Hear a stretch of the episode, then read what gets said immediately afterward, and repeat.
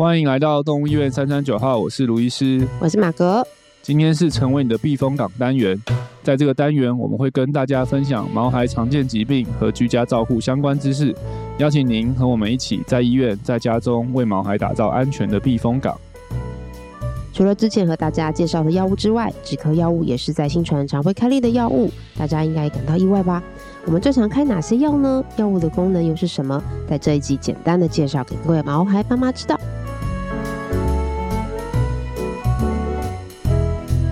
嗨，我们再次回到了常见药物单元啦。不过这次的要介绍的药物，呃，不是心脏药，对，不算心脏药，但是也是我们医院用量很凶的药物。嗯、真的耶，真的用超凶。我之前在买药的时候，觉得 哦，大家可以吃慢点嘛，对啊，他省着开好不好？真的真的，应该不会比我们的心脏药少用。真的耶，有、嗯、我有点吓，有点 shock，怎么会就是用的这么凶这样？对，但是真的是蛮好玩的，因为。没想到，就是在心脏病的毛孩当中，其实止咳药物却是也是需要去辅助的一个药物。对啊，对，就是今天要来聊聊止咳药。那为什么要很用很凶呢？就是因为我们的病患很常咳嗽嘛。哎、欸，对对，所以其实应该说咳嗽，我们之前之前我在专心的时候就有统计过，算是是我们最常见的组数或症状之一，就是为什么带来看病的原因。就是咳嗽，比起什么昏倒啊、喘啊、嗯、体力不佳、啊、这些其他的心脏相关的症状来讲，咳嗽是最常见的。嗯，那坦但坦白讲，在新传，我们咳嗽的病患不一定都全部都是因为心脏造成的。它其实对，因为在小型犬其实也很好发一些像气管塌陷啊、或气管炎的问题。嗯、对，但是就是因为可能咳嗽，大家也都会担心说会不会是心脏啊？对，所以就是很常就拿就带来一起评估，啊、所以我们就造就了我们有非常多 咳嗽的。病例跟病患，对，然后当然心脏如果严重到很扩大的时候，确实也是会有压迫到气管，也有可能引起咳嗽，或是肺积水，有些时候也会引起咳嗽。对，对，所以我们就是有非常多咳嗽病患，对，很多心脏药的慢性处方签里面都会有包含止咳的药物，这样，对，所以你就会非常常拿到。对，没错，这些咳嗽的宝宝们真是辛苦了。不过，因为我记得在我们的卫教文章上面有提到说，其实咳嗽也是一个。保他们的保护就跟我们一样嘛，对，跟人一样，对，是个保护的机制，嗯、可能就是呛到你就是会咳，对。或是痒痒的会咳，或者是我们可能感冒有痰的时候，嗯，医生会建议我，哦，你就是要咳出来这样子，对对对对对，对啊，其实对，所以其实咳嗽本身它。不是一个坏事啊，但是或者说也要讲到，就是其实身体会咳嗽的原因有不同的原因，嗯、就一种就是像你刚刚讲，它是一个保保护的机制，就是譬如有异物进去，它会要反射性的去、嗯、去咳出来，对。对，这个是一个保护的机制。所以其实坦白讲，这种保护机制的咳嗽，我们是否要用止咳药？其实是不应该用的，因为你它本来要把东痰咳出来，把不好的东西咳出来，你又让它止咳，咳不出来，那可能那些东西就会在里面对去去发酵。嗯，那什么时候只是需要止咳呢？通常就是那些咳嗽是在不正常的状况下被激发、被被被启动的的话，那种咳嗽可能就是需要。我们去做止咳药物的治疗，嗯、它不是一个正常的保护机制，身体下的反应，还有是它是不不正常的，譬如它可能被心脏压倒，嗯、或者说肺积水浸润，然后或者说有些肺炎，嗯、然后或者一些肿瘤这些的异常的生病的状况，嗯、去引发这个咳嗽的反射的时候，对，那个咳嗽本身其实就是会会让动物的生活品质。甚至是饲主的生活品质，我们最常见到就是狗狗咳一个一整晚，然后它没睡，饲主也睡不好。对，所以咳嗽这个症状其实蛮扰人的，而且有些时候这种病理性的咳嗽，它越咳其实它是一个恶性循环，它越咳它的气管就会越水肿越发炎，然后越水肿越发炎就会让它越咳，所以就会到时候就有种停不下来的感觉。真的有些很很严重的狗狗咳嗽狗狗，就是它到后就几乎停不下来，就是就是一整天都在咳，然后晚上也都在咳，然后也都没办法。好好睡觉，嗯、对，那这种时候其实就会需要开立止咳的药物，嗯、对，所以对，就像你刚刚讲，不是每个咳嗽都需要止咳的药物，所以我们要还是初步要先区分一下他咳嗽的原因是什么，嗯，然后如果他的原因是是异常的咳嗽的话，才那个那个时候才会需要开立止咳的药物，嗯、不然有些时候其实是需要他咳把把一些不好的东西咳出来，对啊，嗯，他会比较快恢复健康，这样子，嗯嗯嗯。好哦，对，所以要先了解一下到底我们的宝贝咳嗽的原因是什么。我们才可以开始对症下药。对，所以有些时候那个因为咳嗽药，有时候我们会开一些备用的给家长用嘛。嗯、那如果如果你听到的他的咳嗽声音跟以前诶不大一样，嗯，或者说咳嗽的样子不大一样，嗯、会建议就是还是要先来医院检查，确定一下他这个咳嗽是。跟之前我们觉得的咳嗽是类似的，因为有些时候它同样是咳，但是它造成的原因会会不大一样。嗯，然后再请医生确认后再再去喂止咳的药物是比较好。嗯嗯，嗯好。对，所以也不要就是家里有什么你就喂什么这样子，嗯、对，还是要确认一下状况咯。嗯，好的，那让大家也认识一下，目前在新传呢，我们常用的止咳药物呢，就是有这三种，就是有 Codeine、Dextro 跟类 Pred，就是类固醇。对对，这三种药物。嗯、对，那它们分别的功能是什么？因为像 Pred 是类固醇，那前面那两个就是单纯止咳药物嘛。对，他们前面两个是比较像，就是他们的止咳的效果就是直接。会作用在你的脑袋，让你的脑袋说不要咳，啊、就是因为作用在咳嗽的中枢啦。哦、因为咳嗽会引发咳嗽，通常就是有气管接受到一些刺激，哦、然后讯息会传到脑袋，然后脑袋就告诉气管说：“嗯、那你要咳，把它咳出去。”嗯，对，所以通常这些止咳药的作用就是在中枢，让那个脑袋的这个咳嗽中枢有点宕机，就是让它不会，哦、不会咳嗽。哦、对，所以这是它的作用机制，所以它就真的就是止咳，嗯、对，让你的脑袋不要叫。气管不要咳，嗯，对。那类固醇比较不一样，类固醇它其实在咳嗽药的使用是消炎的效果。就像我刚刚讲到，就是当你这个变个恶性循环，你越咳气管越发炎水肿的时候，其实它本身气管会有些的水肿跟发炎。那类固醇是可以消一些消消肿跟消炎的这个效果，所以会缓和它的状况。但通常在类固醇。不是第一，我们第一线会使用的啦，因为通常比较轻度的咳嗽，也许用止咳药物就可以控制。那等我是到真的到比较严重的病患，我们才会使用类固醇。对，那因为类固醇就像大家都知道，也有作用也有副作用，所以也不适合一直长期慢性的的吃。对，所以呃，通常类固醇可能会是算是我们的第二线吧。如果真的是咳得非常非常严重的，我们才会尝试去去给予这样子。嗯嗯。那他们像 Codeine 的话，它可能咪数也有不同的，嗯，咪数。那他们的差别又在哪边？浓度吗？浓度不一样，然后还有就可能是粉量不一样吧。啊，对，就是 Codeine，然后还有味还有味道啦。因为像有什么，我不知道为什么很多止咳药都喜欢做像是水果口味，是要给小朋友吃吗？对，可能是，但是狗黄 通通常很讨厌，所以我觉得那个吃 Codeine 其实。那个没有什么副作用，对身体。唯一的副作用就是它可能大部分目前台湾市面上看到剂型就是粉量都比较多，然后味道都比较奇特，然后你的狗你就可能会比较难喂药了。坦白来讲，嗯，对啊，它难难喂药，喜欢，嗯嗯，味道我觉得怪怪，对，它们好敏感，对，好可爱哦。那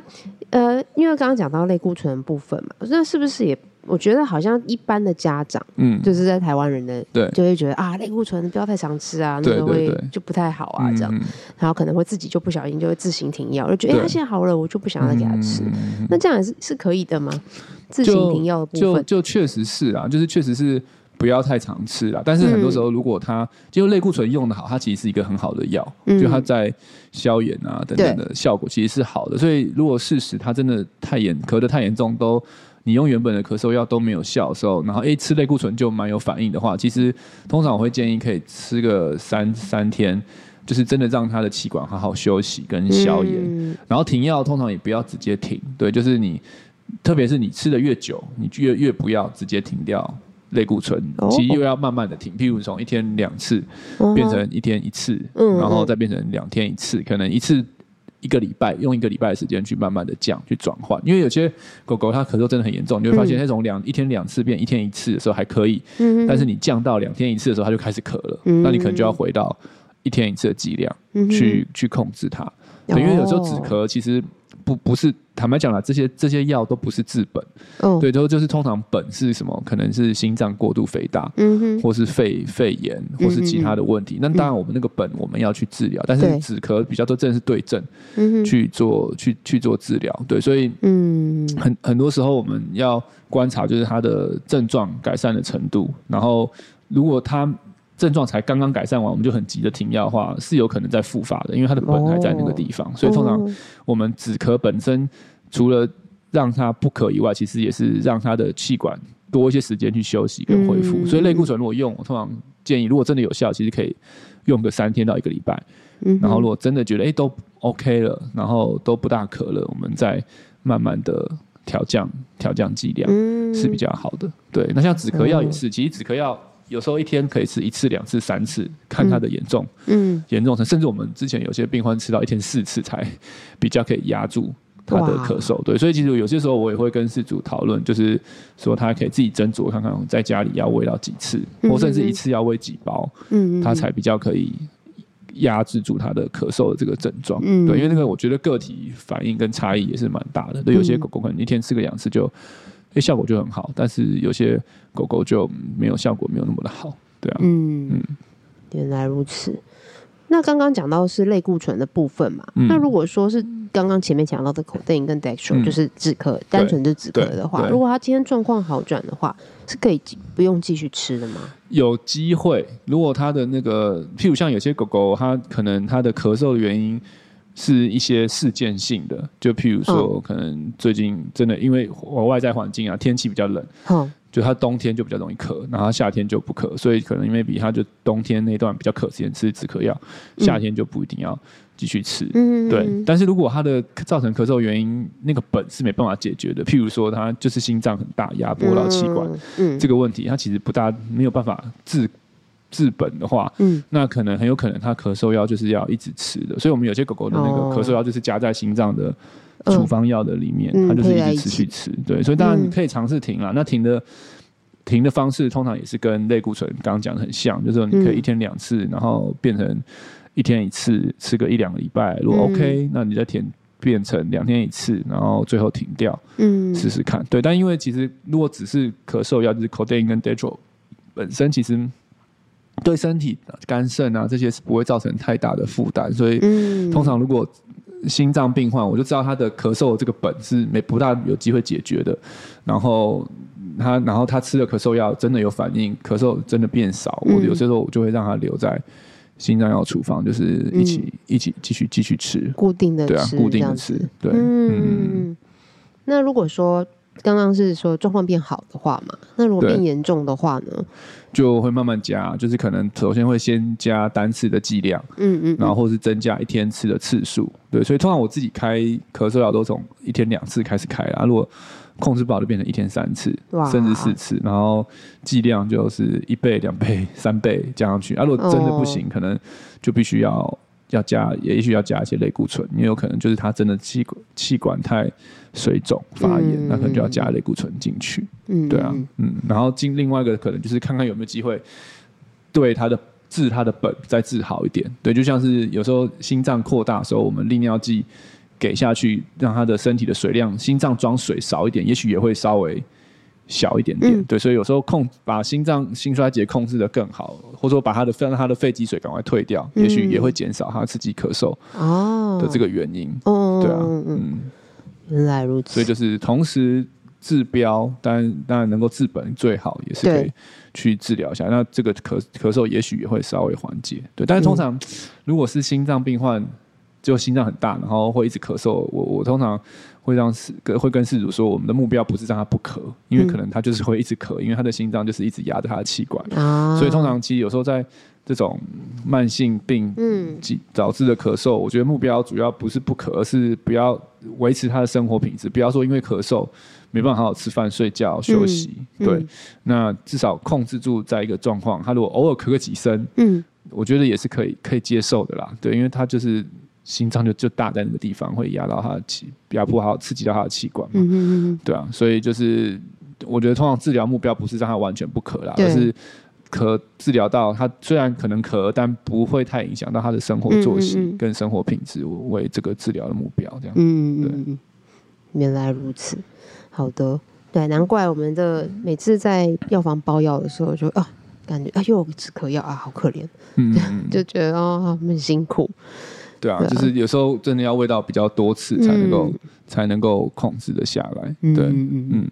好哦，哦，那我们今天这一集很快，对，快速的把止咳药告诉给大家认识了。嗯，对，哎，那我可以再问一个小问题吗？你有的时候还会再加一个化痰药。嗯，对，但是那个是不一样的状况，对，不是所有的止咳药物都会加这个药物。对，因为因为也不是所有的咳嗽都是因为有痰才在咳嗽了，哦、所以其实某个层面，如果有时候开化痰药的需要开化痰药的时候，也许就不一定要一定要伴随着止咳，有时候反而你开化痰就是要让他把痰咳出来。嗯，对，所以在那种时候，可能也许。不一定是开止咳，可能你反就是在我们刚刚讲到，他如果咳嗽是为了要把东西咳出来的时候，嗯、其实可能化痰药的效果会比止咳药更好。嗯、就可能止咳药会看到治标，就哎，他、欸、真的比较少咳了，但是其实造成他咳嗽的那个本还在还在气管里面。其实某个程度你是需要他咳，然后可以可以咳出来，对啊，然后才会才会改善，真的改善他的这个状况。嗯，对，嗯，然后像有些还有一些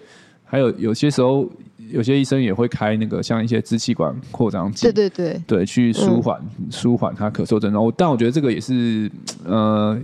要 case by case，就是有些狗狗会有反应，嗯、对。那但是我我会比较，我个人比较 concern，因为我很我们大部分这边是心脏病患，然后我们上一集也有讲到。那个支气管扩张剂，像 aminophylline、terbutaline，其实会让心跳变快嘛？对啊，对，所以其实我我自己的比较担心的是这个副作用，在对心脏病患是不好因为通常已经心有心脏病或心衰竭的病患，心跳太快其实是不好的。所以我、嗯、我个人比较少，比较不倾向在心脏病患咳嗽的时候开开那个支气管扩张剂，因为它可能它的副作用是让心跳变快。哦、然后我自己的经验是觉得。就是支气管扩张剂有开跟没开，好像对止咳的影响好像也不大哦。我个人哦，个人的经验，对，也许别不同的医生有不同的经验，这样。嗯，对，也是啊，对，个人的经验，然后再加上每个个案都不同，嗯嗯，然后说可能就要去考虑，因为它的副作用，你的对它好，病患是否可以可以承受这样子，对，嗯嗯。好喽，对，所以今天也是大家给大家一个认识跟了解，这不一定是个准则，嗯、然后也是我们医院比较常用的药物啦。所以是对各每个病例还是要以照你看诊的医生的建议为主，嗯、因为就确实咳嗽可能外观看起来都是咳。但是它背后的原因可能不一样，它需要的治疗的方式可能也不一样，甚至有时候是背道而驰，就是有一些咳嗽是希望它咳出来，但有些咳嗽是你不希望它继续咳下去。对。对，所以还是要强调，我们这一系列药物作用，我们分享的大概就是我们可能在新传或是我我个人的一些用药的一些经验。对。对，但是不一定适用在每一个病患的身上，对，还是要去。针对你家的宝贝的状况，去找到适合的兽医师，没错，针对他的状况看诊，然后给予治疗的建议，这样没错，没错，是的，再次跟大家强调这些我们的想法啦，对，这是个我们小小的新传的小分享，嗯，对。好啦，那我们今天止咳药物的部分就介绍到这里啦。那如果你喜欢我们的节目，欢迎订阅动物医院三三九号 Podcast 频道，点赞我们的脸书粉丝团及追踪我们的 IG。如果对于今天的节目内容还有其他的问题，欢迎通过五星评价留言或填写资讯栏里的 Q&A 链接与我们联系。如果想要获得更多的医疗资讯或观看影片版本的节目，请上新传动物院官网及订阅新传动物院 YouTube 频道。那我们下集见喽，拜拜，拜拜。